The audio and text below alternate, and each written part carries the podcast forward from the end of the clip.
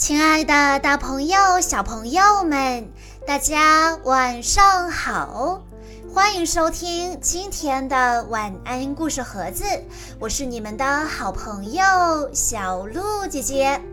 今天我要给大家讲的故事，要送给来自新疆乌鲁木齐市的申妙妍小朋友。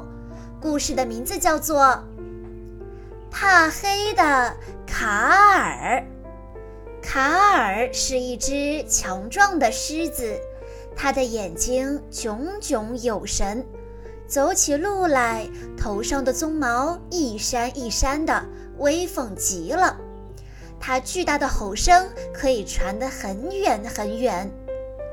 卡尔和他的家族生活在一起，他是家族中最强壮的一个，大家都把他当成领袖。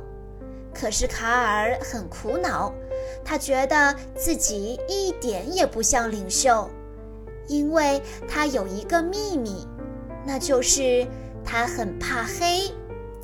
每当夜幕降临时，其他的狮子都睡在洞穴里，而卡尔却独自睡在外面。同伴们问他：“你为什么不跟我们一起睡呢？”卡尔说：“我必须守在外面，因为我要保护大家的安全。”大家都觉得卡尔是一只了不起的狮子，可是只有卡尔自己心里明白，他不敢睡在洞穴里，因为里面太黑了。只有在洞穴外的月光下，他才能安然入睡。但是如果没有月光，该怎么办呢？没有月光的时候，是卡尔最难熬的时候。他哆哆嗦嗦地盼着天快亮。米月第一次见到卡尔的时候，卡尔的黑眼圈大大的。因为他一整夜都在盼着天亮，没有睡好。卡尔跟米月说了自己的苦恼。米月说：“我以前也很怕黑，没想到你也是。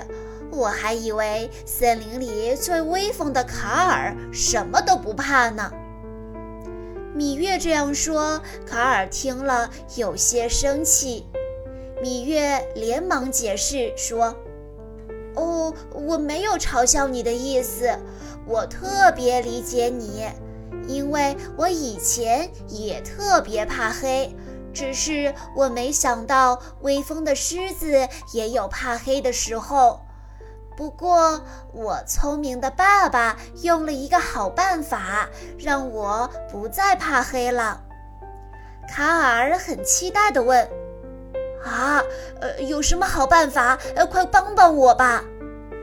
芈月说：“不着急，我们和你的伙伴们先来玩游戏，赢了我就告诉你。”芈月找了一条围巾蒙在卡尔的眼睛上，然后让小伙伴们站在卡尔的周围。卡尔摸到谁，就让他猜到底摸到的是哪一个小伙伴。卡尔和小伙伴们非常喜欢这个游戏，他们玩了很久很久，不知不觉太阳就下山了。卡尔摘下头巾说：“太阳都下山了，不用蒙住眼睛也可以玩了。”在黑暗中，他们又玩了很久很久。游戏结束了，卡尔很开心，他觉得这个黑暗游戏太好玩了。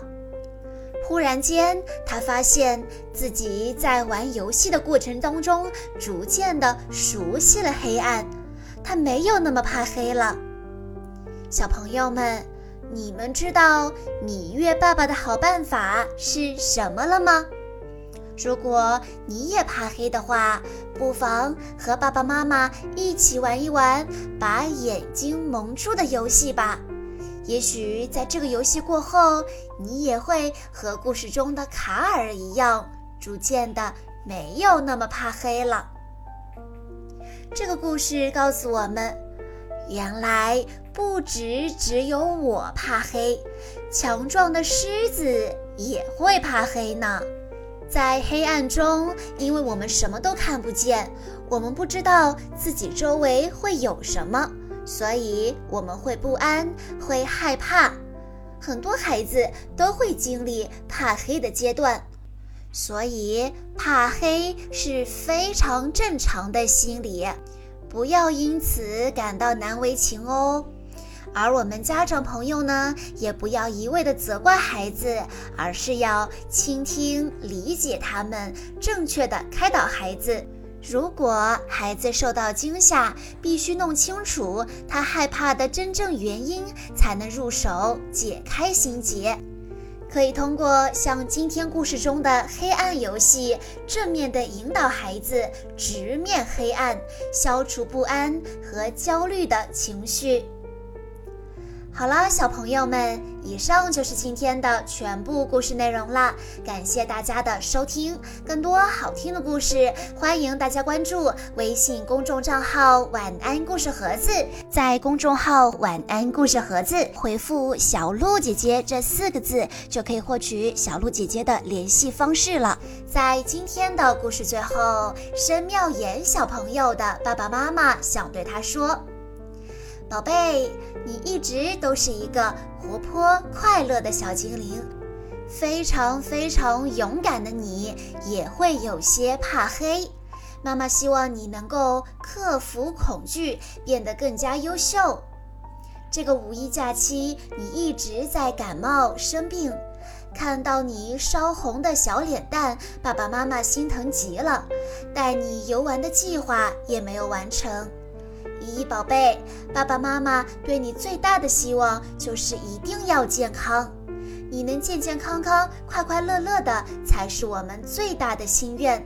爸爸妈妈爱你，永远永远爱你。好啦，亲爱的大朋友、小朋友们，我们下一期再见喽。